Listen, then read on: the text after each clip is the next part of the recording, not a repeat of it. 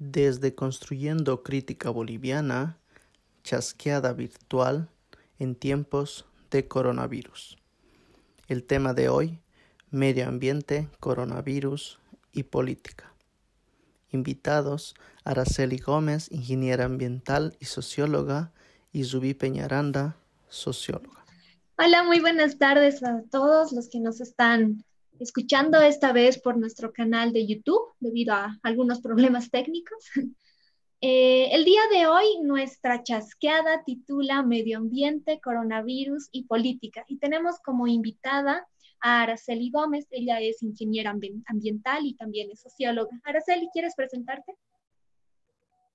Sí, hola Ru, gracias. Eh, hola a todos y todas y todos.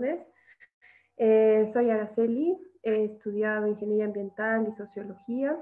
Eh, he estado trabajando últimamente en temas de medio ambiente, más que de sociología, pero todos los temas medioambientales son también temas sociales, entonces hay una relación importante entre ambos. Y estoy muy feliz ¿no? de que estén acá, de que estén interesados en el tema y de que podamos ahí chasquearnos un ratito y discutir estas, estas problemáticas que tenemos que son fundamentales para la vida. Muchas gracias. Y pues bueno, sin más preámbulos, creo que es tiempo de comenzar. Em, primero, nosotros hemos elegido este, este tema, ¿no? Eh, en el que queremos discutir, reflexionar acerca del, del, del medio ambiente, acerca de qué está pasando en la actualidad. Creo que todos aquí estamos enterados que desde que ha habido el, el tema de la, de la cuarentena obligatoria en muchos países debido al coronavirus. Muchas industrias, muchas fábricas han detenido su producción y muchos autos han dejado de circular en muchas ciudades del mundo, no solamente de algunos países, y esto ha significado que los niveles de dióxido de carbono eh, se reduzcan, se reduzca la contaminación, eh, debido a que ya no se, no, qué sé yo, no se está quemando tanto carbón en las fábricas o que no se están, eh, no están circulando tantos autos. Y, y, ya como muchos de nosotros hemos visto, hasta en redes sociales empiezan a figurar imágenes de animales que están regresando a espacios antes habitados por humanos, ¿no? Y con todo esto se ha visto que, que mucha gente está, está con esa idea que es muy bonita, es cierto, pero pero bueno, aquí queremos discutir esa idea de que si, si es cierto o no es cierto que, que realmente estamos dando un, un, avance, por así decirlo, estamos, estamos eh, esta, esta, cuarentena realmente significa un, un, cambio de comportamiento de los humanos y, y, queremos ver si también nuestro, nuestro medio ambiente está realmente siendo favorecido eh, por este tipo de situación, ¿no? Y en ese caso, Araceli nos tiene preparado ahora, eh, eh, como, como, como ella estudia, es una investigadora sobre el ambiente, sobre el medio ambiente, ella nos tiene preparado también una discusión acerca de qué, qué pasa en Bolivia, ¿no? Acerca de cómo está, cómo es la situación ambiental ahorita en Bolivia en tema de políticas. Así que, Ara.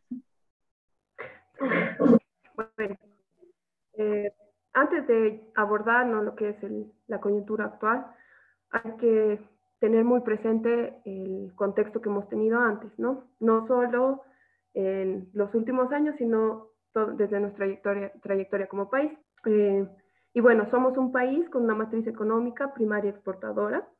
Eso básicamente se resume en términos de que dependemos de actividades extractivas.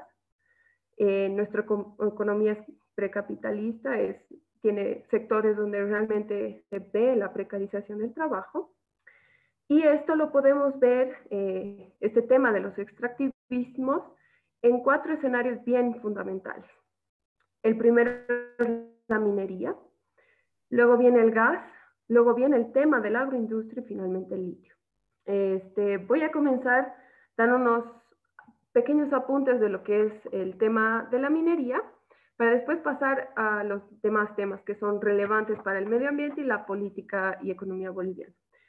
En materia de minería, nosotros eh, nos dedicamos a la extracción fundamentalmente de zinc, oro, plata, plomo, cobre y amonio, entre otros elementos, pero estos que he mencionado son los que más se exportan en volumen. Esto recursos están en su gran mayoría manos privadas, luego están, como saben, los, eh, eh, las empresas estatales y algunos cooperativistas. Eh, sin embargo, en una gran mayoría de estos temas extractivos, más allá de, de la participación del tipo de empresa que sea, se genera, ya sea para el proceso de refinación o para el proceso de extracción en sí, el, tema del uso del agua. El recurso hídrico acá es fundamental en todo este tema de los extractivismos. Por un lado, porque se utilizan una cantidad significativa de estos recursos, los cuales son o en la mayoría pueden afectar a ciertas comunidades que habitan en la zona, ya que el agua que se utiliza sale en mayoría contaminada. Vale decir que si se eh, entra a cualquier río o flujo de agua, este, si es usado, digamos, en temas de agricultura, pues va a afectar obviamente a, a, la, a, las, a las, comunidades que lo utilicen, ya que tendrían eh, en su producción alimentos ¿no? con ciertos grados de contaminación. Más allá de esto, eh, la exportación o los países fundamentales que tenemos eh, para vender, los, vender estos productos son los Emiratos Árabes, Japón, eh, India, entre los fundamentales. Entonces tenemos un mercado asiático importante. También se menciona ¿no? China, Corea del Sur y después está Estados Unidos. Este sector es fundamental para nuestra economía, sin embargo, en los últimos años el precio de los diferentes recursos eh, en el mercado internacional ha ido bajando. Con el coronavirus están encontrando sus puntos más bajos de valor. Sin embargo, la actividad extractiva es fundamental y no debe detenerse. ¿no? Eh, después tenemos el tema del gas. El gas es el principal producto que Bolivia exporta.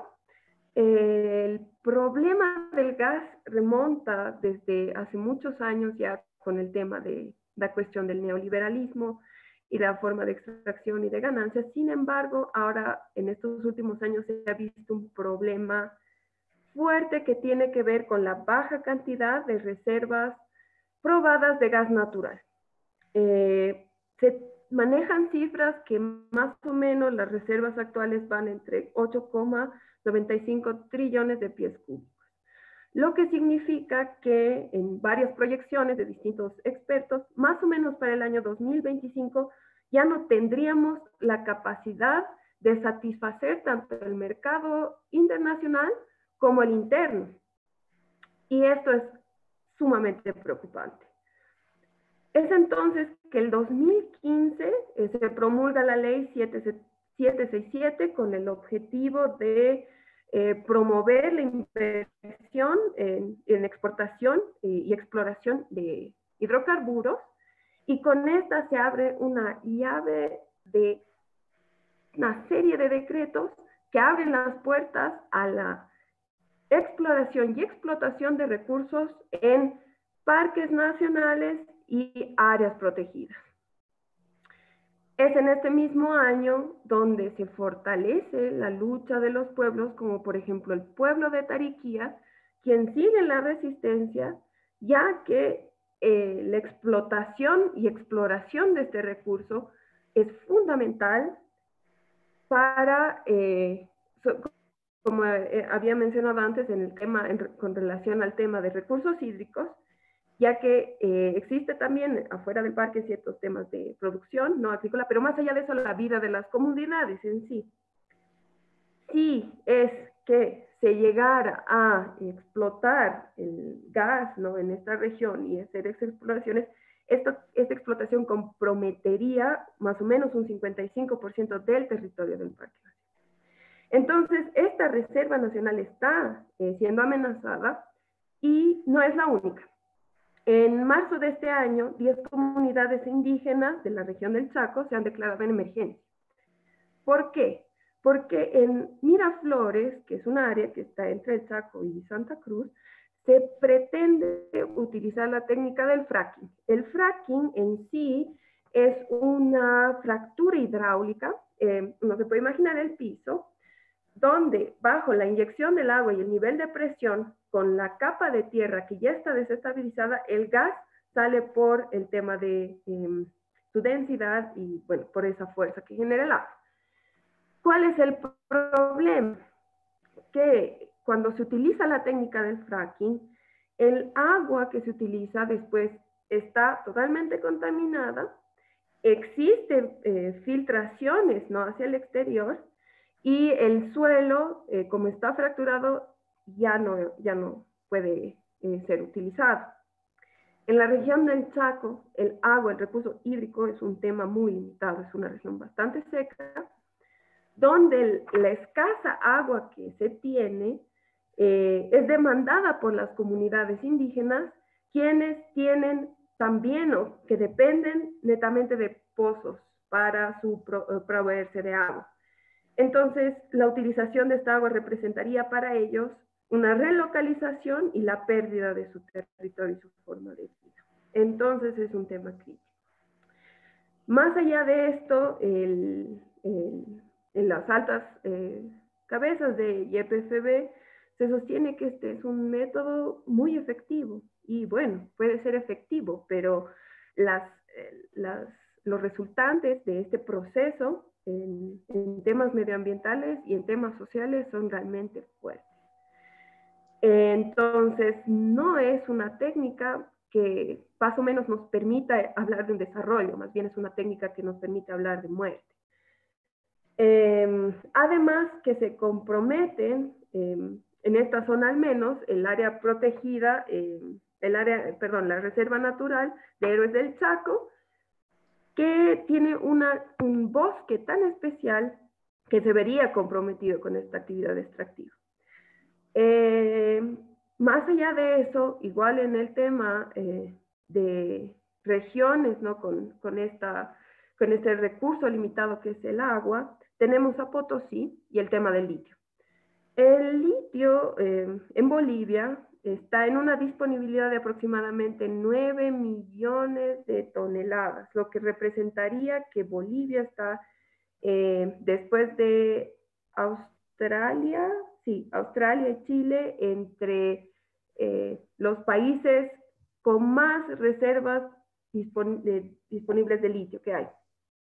El litio, como saben, es utilizado para la producción de baterías y antes de todo el problema electoral, eh, nace ¿no? la resistencia de Potosí con relación a las empresas eh, alemanas y chinas que querían tener las concesiones, bueno, que ya habían tenido ¿no? el, contrato para la concesión de este recurso, la explotación de este recurso, y em, se ha luchado por el tema de regalías y para que, bueno, este, estos contratos se modifiquen o se anulen, ¿no? Este tema está un poco congelado, detenido. Sin embargo, este recurso es estratégico, ya que, por ejemplo, Alemania busca eh, consolidarse como productor de autos eléctricos, quiere ser una de las potencias a nivel mundial en, este sector, al igual que China, ¿no? Y también está ahí Estados Unidos, eh, específicamente podríamos mencionar a Tesla, que también eh, presentan ¿no? intereses por este recurso. El problema con el litio es que la extracción en Bolivia es muy difícil. No es, las condiciones no son las mismas que las condiciones que se tienen en Chile, donde el proceso de, concentración incluso es mucho más fácil de este producto. Sin embargo, lo que sí podemos decir es que la cantidad de agua que se requeriría sería significativa, pero más aún el tema de las comunidades que utilizan este recurso, ¿no? Ya sea para la producción de quinoa, para el pasteo de llamas y demás, quienes se verían afectados o el tema de turismo. Em, además que en el proceso de refinación de litio se tienen también bastantes contaminantes que son ácidos, lo cual representaría un, un tema bien problemático y costoso eh, si es que se quiere no tratar este, este agua. Finalmente, con el tema de la agroindustria, eh, el año pasado ya hemos tenido un, entre julio eh, y septiembre el tema de los incendios. Esto ha sido un tema bien trágico y dramático, ya que eh, con los diferentes decretos de expansión del cultivo de soya específicamente, se ha eh, con distintos decretos como el 3973 o el 1171, donde uno puede utilizar para el desmonte fuego controlado. Entonces, estos decretos que se los denomina ecocidas siguen en vigencia y siguen poniendo en peligro a todo el tema forestal. Sabemos también que es, eh, con el cambio climático, los procesos, estos em, fenómenos eh, climatológicos son extremos. Entonces, no es solo ese componente, sino también un poco a nivel mundial, ¿no? que estamos eh, en un proceso de calentamiento global con significativos efectos. Pero más allá de eso, las políticas que se tienen en cuanto a este cultivo de soya, que también se ha eh, permitido que sea uh, de, que es de semillas transgénicas, nos están poniendo en una situación muy compleja porque necesitamos los bosques. ¿Y qué representan los bosques? Los bosques representan agua, los bosques representan vida, los bosques representan oxígeno. Y más allá de eso, las comunidades que están en estos territorios, quienes em, se verían altamente comprometidas por alteraciones de sus ecosistemas. En Beni, por ejemplo, el año pasado eh, se ha otorgado el 42% de su territorio al sector agropecuario. Y esto, eh, ¿qué representa? Que eh, igual esto a nivel mundial más o menos se tiene que, la producción total de soya, que por ejemplo en Bolivia, Bolivia ocupa uno de los, entre los 10 países eh, con mayor exportación de soya en el mundo, el puesto número 9. Y de toda esa producción se va al menos un 70% para la industria de la carne, que es el sector agropecuario. Estamos hablando de procesos de desertificación. Con la desertificación viene la mayor producción de dióxido de carbono, porque ya no tendríamos capacidad para que el carbono siga un ciclo normal y pueda regenerarse, sino más bien estamos hablando de un problema que estaría contribuyendo al calentamiento global. Y ahora con el tema del coronavirus, pues tenemos una matriz de consumo bien interesante, que tal vez podemos ir discutiéndola porque el tema no solamente es dejar de eh, ir a comprar otras cositas o dejar de usar el auto, sino también hay productos importantes que son tal vez no tan visibilizados como el tema de la carne, que contribuyen a, las emisiones de dióxido de carbono, entre otros gases, y que aceleran este proceso que es altamente peligroso para la especie humana y para todos. Exacto. Muchas gracias, Ara, por este pequeño resumen que nos has podido dar en breves minutos de cómo estamos cómo es la situación actual de Bolivia en cuanto a medio ambiente y a las políticas medioambientales. Eh, es bien cierto que muchas de estas cosas no, no las manejamos así tan bien como, como tú nos las has expuesto, ¿no? De que son, son muchos problemas, por así decirlo, que, que nos aquejan por el hecho de ser un país con muchos recursos naturales y claro, principalmente por esta política extractivista que tenemos hace muchos años, ¿no? Tal vez toda nuestra historia ha estado cargada de, de esa, digámosle, maldición, ¿no? Por, por, por llamarlo así.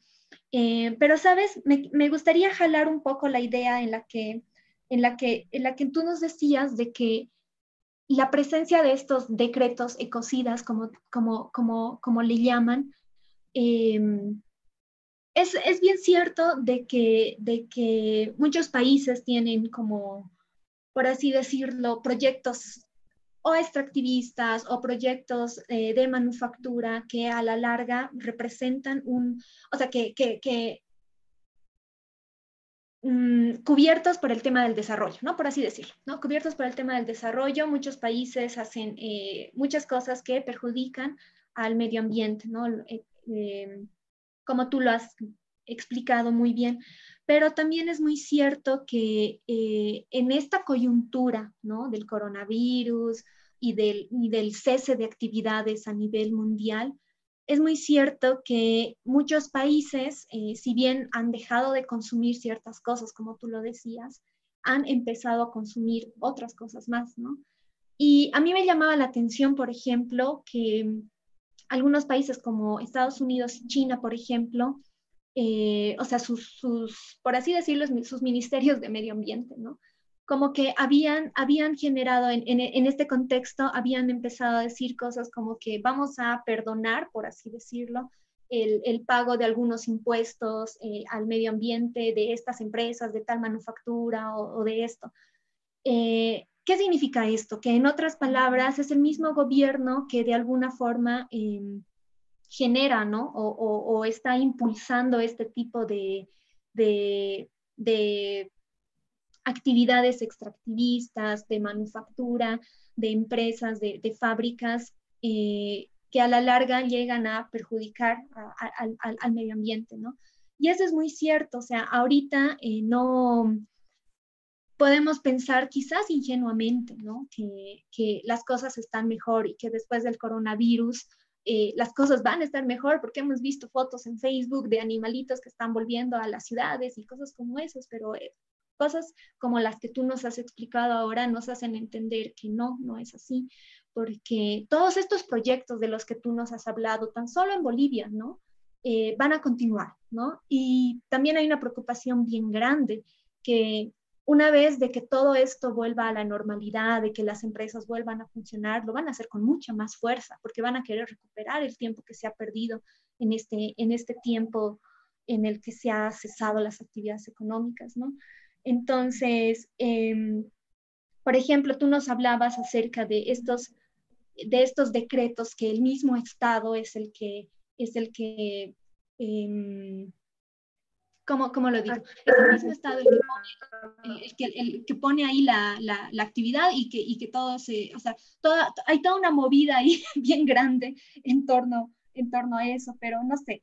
Eh, lo que yo igual quiero mencionar o ser importante recordar es el tema de, de los megaproyectos, ¿no? todavía se tienen en la mira proyectos en temas de ecosistemas, pero que son, digamos, ciertamente importantes para el concepto de desarrollo que se tiene.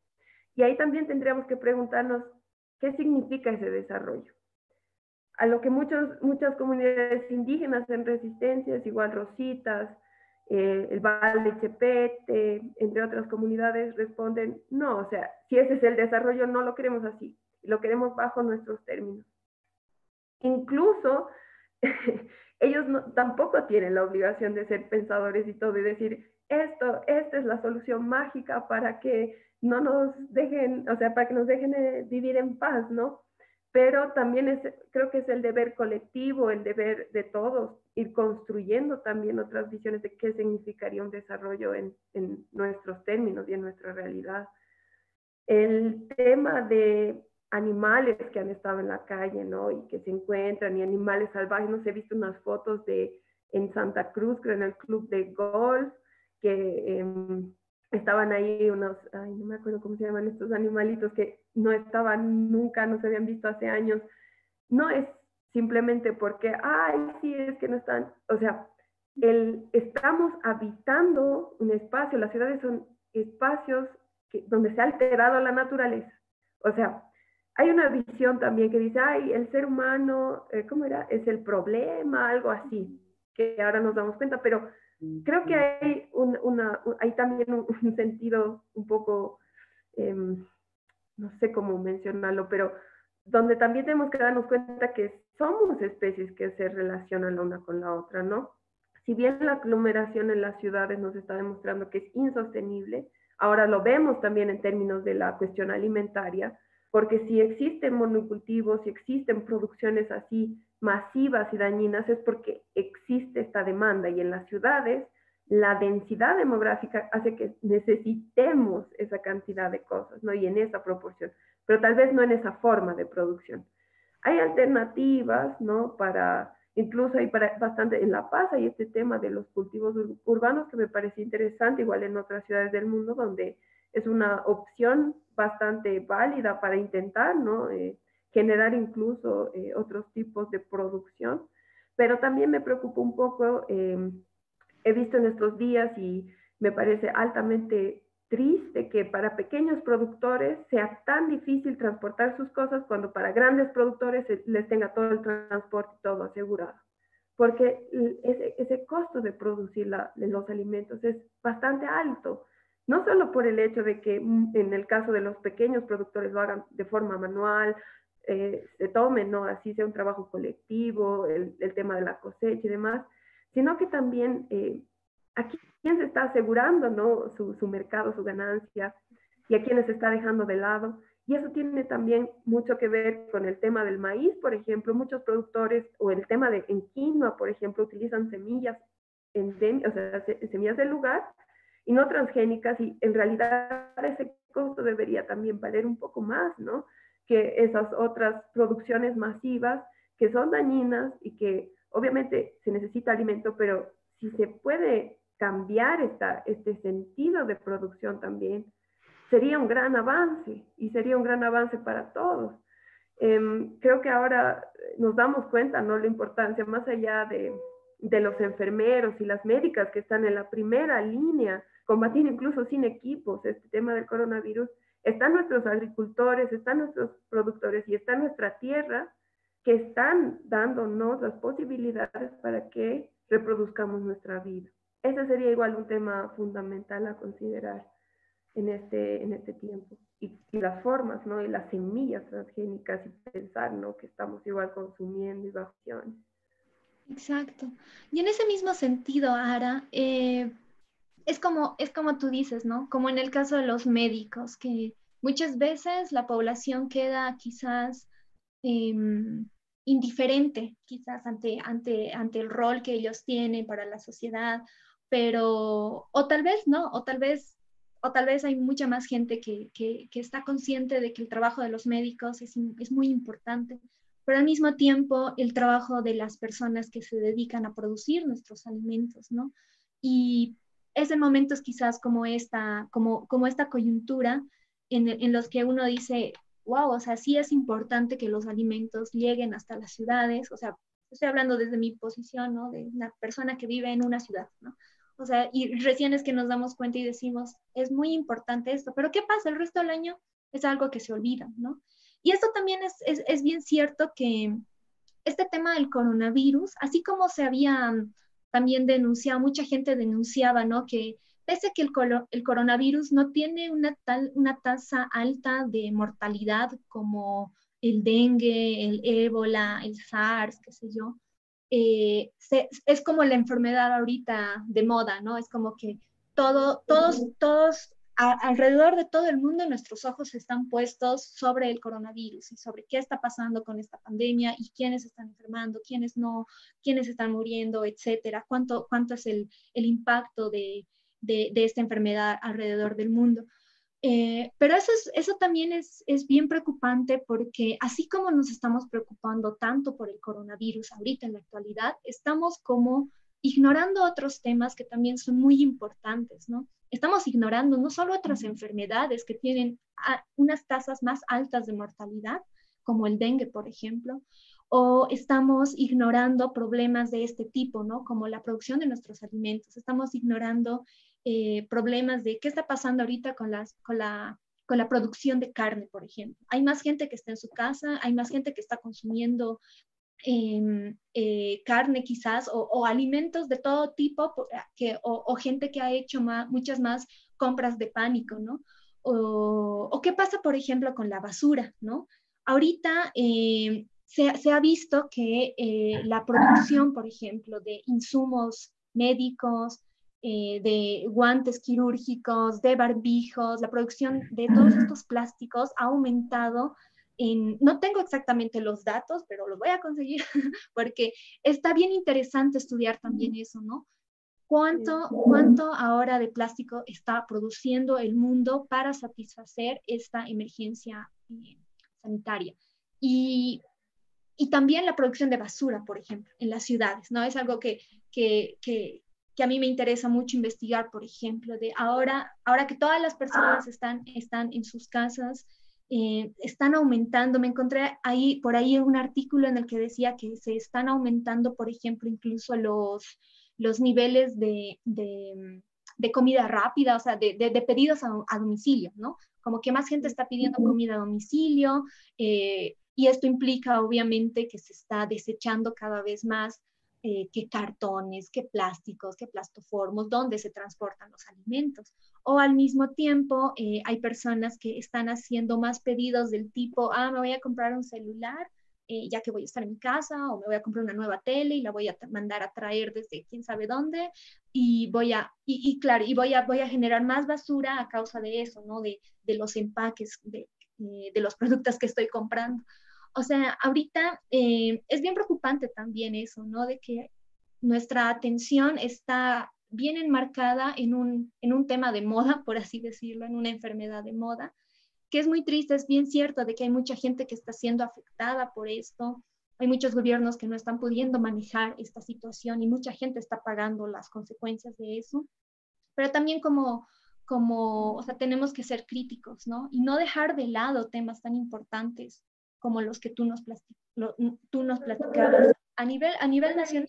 Sí, creo que igual es importante lo que has dicho, el tema de gestión, porque todos saben que este virus no se queda en ciertas superficies por un tiempo determinado y demás.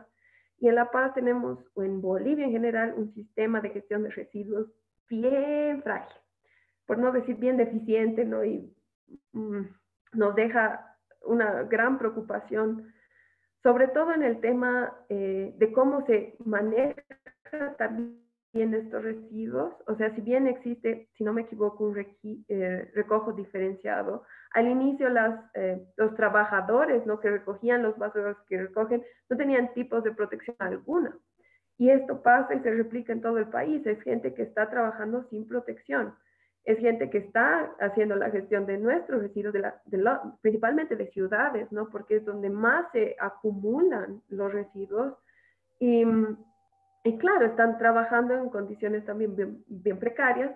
Más bien he visto el otro día, me parece, ah, ya que tenían un equipo de bioseguridad, pero normalmente no pasaba eso. Igual estas personas, o sea, los residuos están todo tipo de cosas, incluso muchos pedían ¿no? a la gente que si, si van a poner cosas de vidrios rotos, se ocupen de al menos ponerlo en un lugar, cosa que no se puedan lastimar las manos. Entonces, es, es preocupante y en varios países se tiene que la gente ha entrado en pánico, compran cosas y luego se están pudriendo y luego las están botando.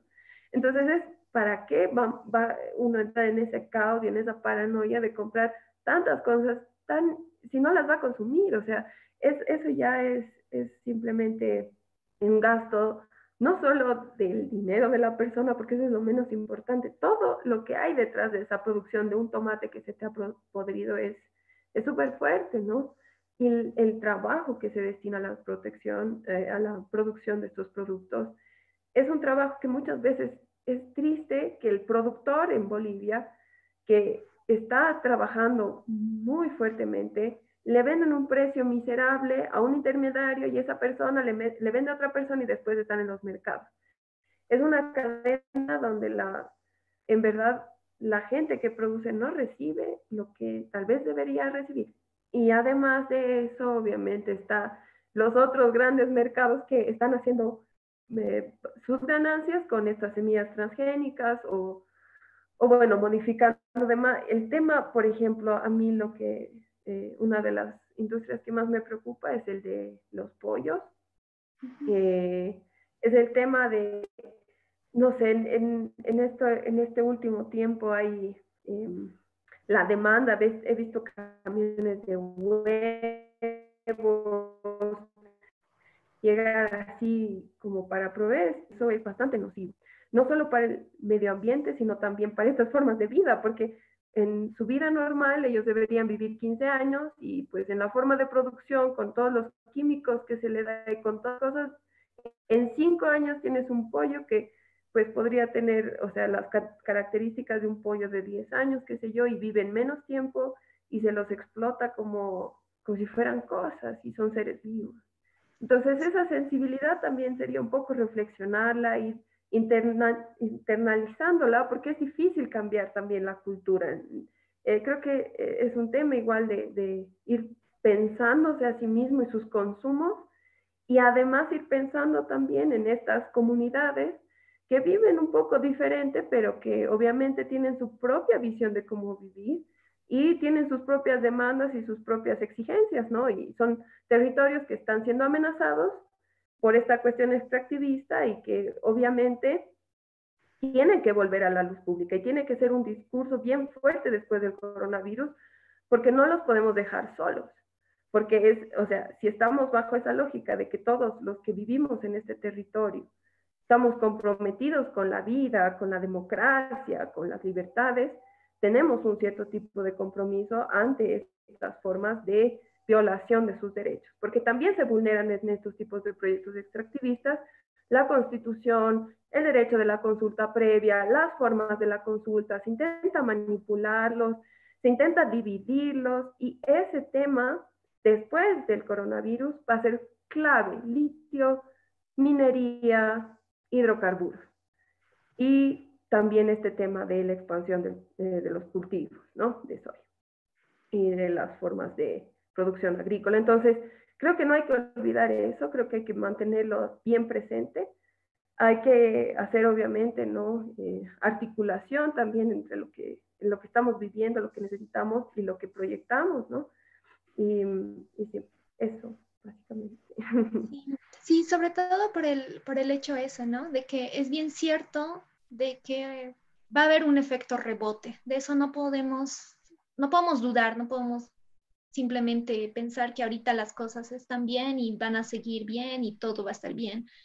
Eh, quizás nos queremos alimentar de esa esperanza ahorita porque todos estamos en una situación complicada, eso es bien cierto, algunos más que otros, eso también es muy cierto. Y a veces podemos pensar que puede ser hasta esperanzador, ¿no? Creer que las cosas van a mejorar, pero es bien cierto que no podemos bajar la guardia, como lo dice Sara, porque es muy cierto, muchas, muchos países van a empezar a, a producir el doble de lo que producían antes del coronavirus y es, es donde Bolivia, por ejemplo, los países que son eh, que tienen estas políticas extractivistas, países que, que, dotan de materias primas a las grandes industrias, es que ahí van a jugar un papel bien importante, ¿no? Y eso es como, como tú bien lo has resaltado. Ahora la, la, cuestión, la cuestión es complicada, eso es bien cierto, ¿no? Porque también los ciudadanos, eso, tenemos que estar alertas, ¿no? Porque no, no se trata solamente, como lo mencionabas hace rato, no es que en nombre del desarrollo vamos a vulnerar derechos humanos de otras personas, ¿no? Y a veces es bien cierto que, que, muchas personas, no voy a hablar de todas, pero muchas personas como que consideran que estos temas del medio ambiente son temas secundarios en nuestra vida muchas veces como que hacemos una catalogación y decimos, bueno, las noticias sobre política o sobre las elecciones van primero y después vamos a ir viendo recién qué pasa con el medio ambiente, qué pasa con la basura, qué pasa con la extracción de nuestros recursos naturales, no sé. Pero hay mucha gente, ¿no? Por ejemplo, eh, gente del área rural que está perdiendo sus tierras por actividades extractivistas, que está perdiendo y que no y que no solamente está perdiendo tierras, sino que quizá está, se está viendo afectada, pero en términos de salud, porque en la tierra donde ellos vivían ahora resulta que están extrayendo, qué sé yo, petróleo o están, o están desviando el agua o, está, o sea, cosas como esas, ¿no? O sea, estamos hablando de, de gente, muchas veces nosotros como urbanos, gente que vive en la ciudad, eh, puede que cerremos los ojos y no querramos ver esas, esas otras realidades, pero es muy necesario hacerlo, ¿no? Es muy necesario también estar conscientes de qué está pasando en nuestro país, qué está pasando a nuestro alrededor y también qué podemos hacer nosotros como, como, como personas que, que, no sé, o sea, organizarnos, levantar la voz, eh, no olvidarnos de estos temas, ¿no? Sacarlos a la luz. Por eso también en esta, en esta chasqueada, en este ciclo de estas chasqueadas, era importante eh, recalcar este, este papel ¿no? del medio ambiente, porque no es algo que, que podamos dejar de lado simplemente. Sí, ahora, complementando lo que tú decías y también tal vez en este tema de qué podemos hacer, ¿no? Hay distintas cuestiones que están pasando de forma paralela. Hay una cuestión en lo personal que me ha llenado de una profunda tristeza en el caso de las em, de estas organizaciones que se encargan de los animales como Senda Verde, ¿no? que son lugares donde rehabilitan a los animales, donde, bueno, porque no hay que olvidar que a la par de que estamos viviendo encerrados en las ciudades, existe la realidad de que sigue habiendo tala ilegal de árboles, sigue habiendo tráfico de especies, sigue habiendo la expansión del, del, territorios urbanos dentro de áreas protegidas municipales, porque los loteadores no duermen y están ahí aprovechando que la gente está adentro para pues expandirse, o sea, más allá de eso, eh, puede, puede darse el hecho de que Senda Verde igual eh, recibe donativos, hay otras organizaciones eh, de barrios donde se organizan, bueno, hay perros callejeros o cualquier animal, dejemos un platito de agua, de comida y afuera de casa, porque eso no va a hacer daño a nadie, y que bueno, se alimenten los animales. Hay una, casos así extremadamente feos de, gente que está igual poniendo veneno, esos gestos de solidaridad, eso también tendría que ser un tema de discusión, como por qué lo están haciendo, ¿Qué, cuál es, es esa lógica en contra de la vida que tiene la gente que tal vez sería bueno igual ante la organización, igual seguir, simplemente seguir. Eh, más allá de eso, el tema de, hay varios todavía, hay varias peticiones para firmas contra estos decretos ecocidas, ¿no? Para que se puedan de una vez eh, transformar, es eliminar, derogar. Eh, existe también, ¿no? El, el tema de generar un poco más de empatías y conciencias Considerando que también muchos pueblos todavía utilizan formas de trueque, o sea, es una alternativa igual fantástica para, no sé, porque hay gente que, qué sé yo, que ha comprado por demás y puede ser que un día que, que quedemos con algún vecino, qué sé yo, sin necesidad de hacer un contacto físico, de salir todo el tiempo y todo, sino tomando medidas adecuadas, pues intercambiar esos productos que es necesario, si, si, si no es un desperdicio. Eh, y con el tema de los territorios en resistencia. Eso es clave no olvidar, ¿no? No olvidar que están ahí y que siguen ahí y que sí es posible hacer presión y que hacer presión tampoco representaría em, ir en contra de cualquier gobierno cualquier otra cosa, porque es, todo es ante la defensa, ¿no? Como decíamos, de los derechos humanos, de los derechos de la naturaleza y y es válido, es válido pronunciarse, es válido desde donde se pueda también participar. Siempre hay eh, oportunidades, creo que se van a dar oportunidades, lo que tal vez eh, se necesita un poco más es la voluntad, ¿no? De hacer esas cosas. O de igual reducir el, el, el tema de estar en casa y tener las luces prendidas toda la noche, ¿para qué? o tener el cable ahí conectado todo el día, ¿para qué? O no sé, cómo si, si voy a ducharme, que no sea pues media hora, ¿no? O sea, hay cosas también, actividades un poco más concretas que se puede hacer comenzando igual un poco pequeño, pero creo que igual las grandes transformaciones se dan de forma colectiva. Entonces también ese sería un punto importante, ¿no? Y tomar en cuenta. Exacto, porque además yo creo que muchas personas, quizás de las que también nos están sintonizando ahora, eh, ¿Alguna vez se les ha pasado eso por la cabeza? Yo, yo lo escucho muchas veces con, con, muchos amigos, familiares, ¿no? Del hecho de que, ¿qué tanto sirve una actividad individual frente a las grandes empresas, frente a los grandes países productores, Estados Unidos, China? ¿Qué tanto puede hacer mi, mi, mi, mi acción individual o el hecho de que eh, reduzca mi, basura o, o, use menos energía y todo eso. Y es bien cierto, ¿no? Muchas personas se quedan con esa idea de decir, ah, no, pero es que si yo, si yo reduzco, qué sé yo, eh, mi consumo de agua, eso no va a cambiar para nada, que las grandes empresas van a seguir consumiendo agua, ¿no?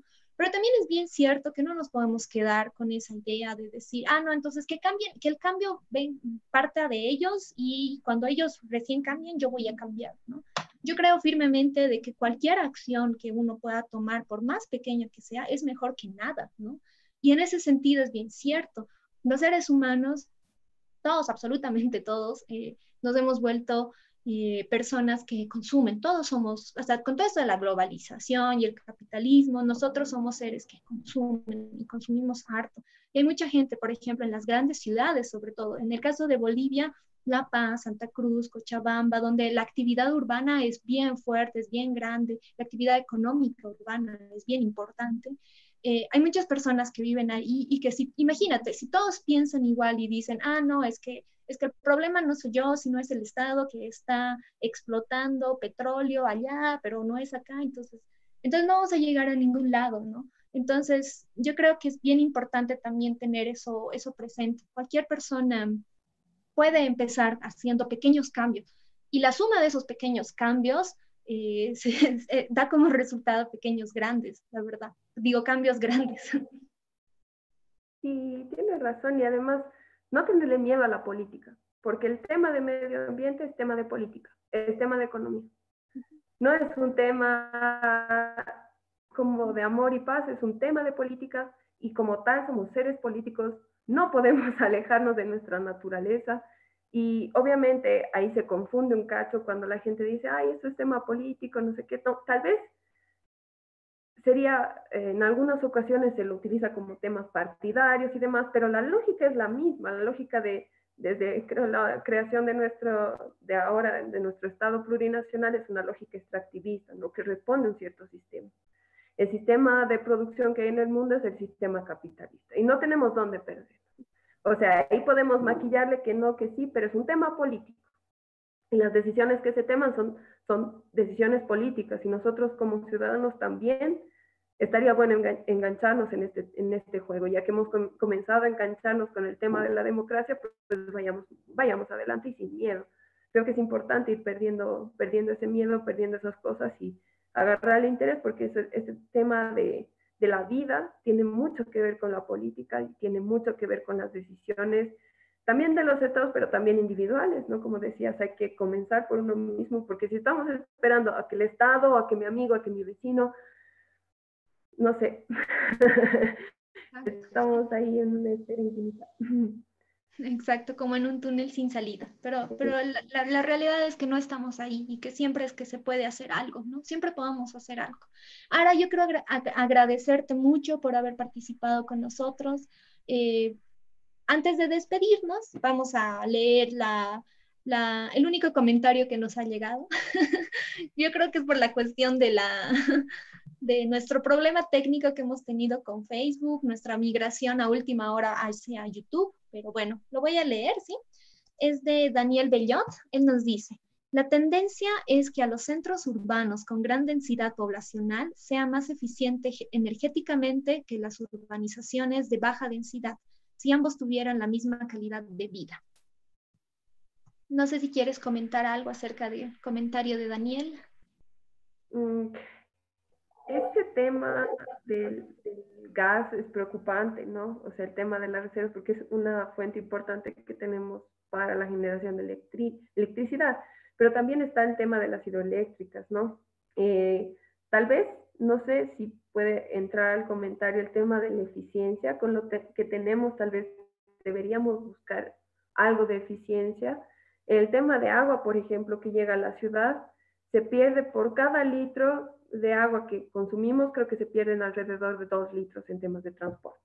Entonces es una barbaridad, es realmente estúpido ese número. Es, si, si, tuviéramos, digamos, esa capacidad de transformar y volver nuestros sistemas eficientes, no tendríamos tanta pérdida, por tanto, no tanto uso de esos recursos, digamos, se podría optimizar. Y lo mismo en tema de electricidad, el tendido eléctrico que tenemos es igual súper viejo y podríamos, ¿no? El problema está en, bueno, en temas de inversión, ¿no? en, el costo que eso representa, pero habría que ver ¿no? las opciones porque la ciudad está en constante crecimiento y esta demanda de electricidad también nos va a poner en ciertos aprietos si es que estamos, ¿no? Así con, con estas matrices. Um, hay opciones, igual está el tema de paneles solares, sería súper interesante porque se puede combinar con recursos hídricos pero una vez más tendríamos que ver, ¿no? Hay distintos proyectos, creo que está esto de las ciudades inteligentes, el tema de la, de la cuestión de la, ¿qué es? Em, sostenibilidad, ciudades sostenibles. Son debates interesantes donde se podría entrar y, y, ver, ¿no? Qué propuestas hay, cómo se está planteando estos temas de electricidad, demanda, ciudades, tal vez igual con, con, el aspecto rural, en Bolivia creo que el, sentido era no mandarles un tendido eléctrico, sino ver cómo en pequeñas comunidades ya se han instalado paneles solares o energías un poco más independientes de esa red para que no estén, no sean gastos de inversión estúpidamente grandes, sin embargo pueda darse ¿no? estos servicios a estas comunidades. Hay alternativas. la cosa es no ir reflexionándolas y poniéndolas a los tomadores de decisión, que es el, el punto más importante, ¿no? Exacto, es como clave ahí, ¿no? Y ahí creo que no, no hay que olvidarnos de eso, así como, como tú lo has dicho, de que no hay que olvidarnos de que, de que hay gente que está trabajando eh, en el Estado, que está tomando las decisiones, pero quienes motivan esas decisiones somos los ciudadanos, ¿no? Y no, no hay que perder de vista eso, no hay que perder de vista de que, de que al final los, los, las personas que están en el Estado son funcionarios públicos, ¿no? Y que sirven a quienes, al pueblo, y que el pueblo, quienes somos nosotros. Vamos a leer el comentario de Mariana Udaeta. Ella nos dice, la postura de demandar medidas a aquellos quienes tienen en sus manos más del 50% de la posibilidad del cambio, Estado y empresas, creo que va más a que no se sienta la gente satisfecha. Es decir, no quedarse en puse mi granito de arena porque medidas como ahorrar luz, reciclar y otras individuales son importantes, pero no son suficientes. Se trata de no tener miedo a la política. Eso es lo que nos dice Mariana. Sí, totalmente. No sé si quieres hacer algún comentario. Mm, nada, a ver si hay em, distintas plataformas, como ya habíamos dicho, donde pueden sumarse. Este tema de los decretos está bien fuerte, hay que realmente involucrarse y obviamente, ¿no? Pensando en un bien común para todos. Al final, ese creo que es nuestro gran desafío como, generación, como, como gente del mundo, no solo superar el coronavirus, sino también vamos a tener probablemente el tema ambiental es grande. Y si ya han habido desastres así, pueden volverse mucho más trágicos y dramáticos. Entonces, tenemos que prepararnos y tenemos que también, ¿no? comenzar a gestionar otras formas de reproducción de nuestra vida que no sean tan, tan eh, crudas para nuestro medio ambiente, tan eh, nocivas.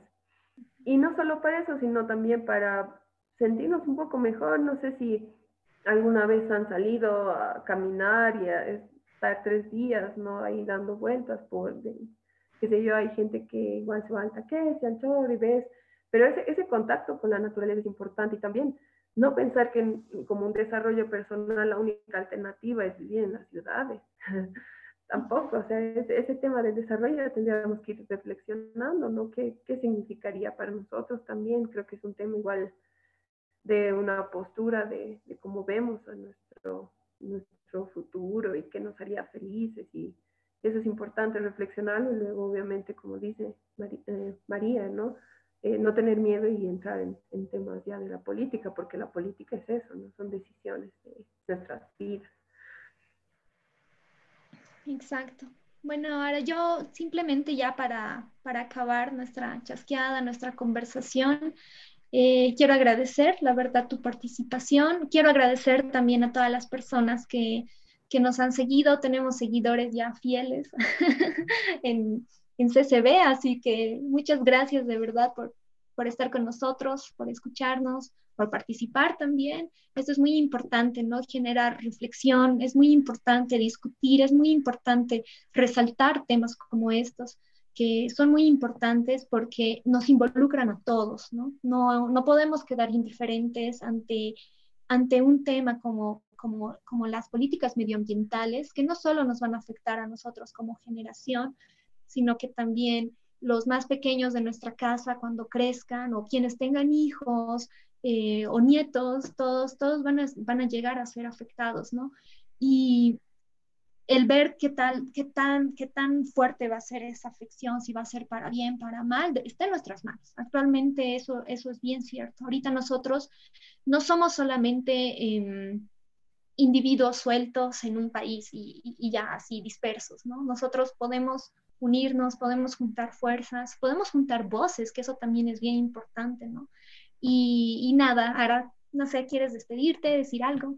Sí, muchas gracias a todos por estar atentos, por interesarse, igual por participar. Eh, las chasqueadas siguen, así que vamos a seguir con temas importantes y relevantes que tenemos que seguir discutiéndolos y tiene que seguir incomodándonos, ¿no? Em, también hacer recuerdo, ¿no? Que no solo es, somos nosotros los responsables, ¿no? De todo lo que está pasando, sino también de las acciones que no tomamos.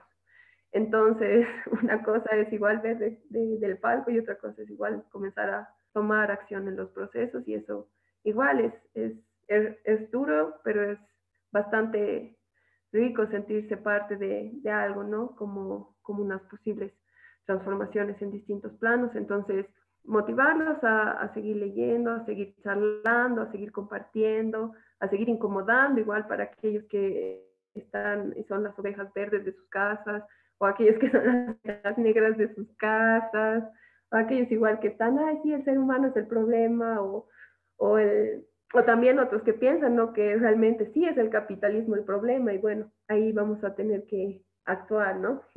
Eh, y bueno, gracias, gracias y hasta la siguiente, ¿no? Sí, muchas gracias, Sara. Muchas gracias a todos. Entonces, con esto ya cerramos transmisión. Adiós.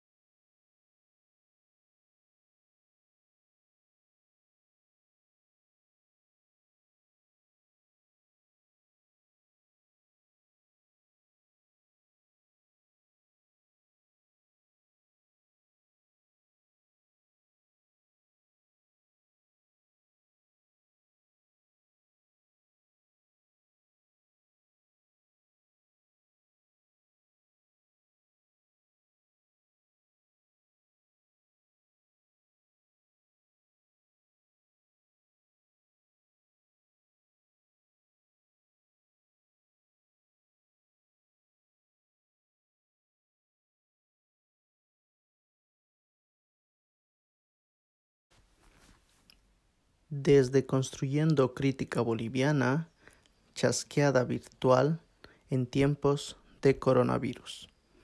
El tema de hoy, medio ambiente, coronavirus y política.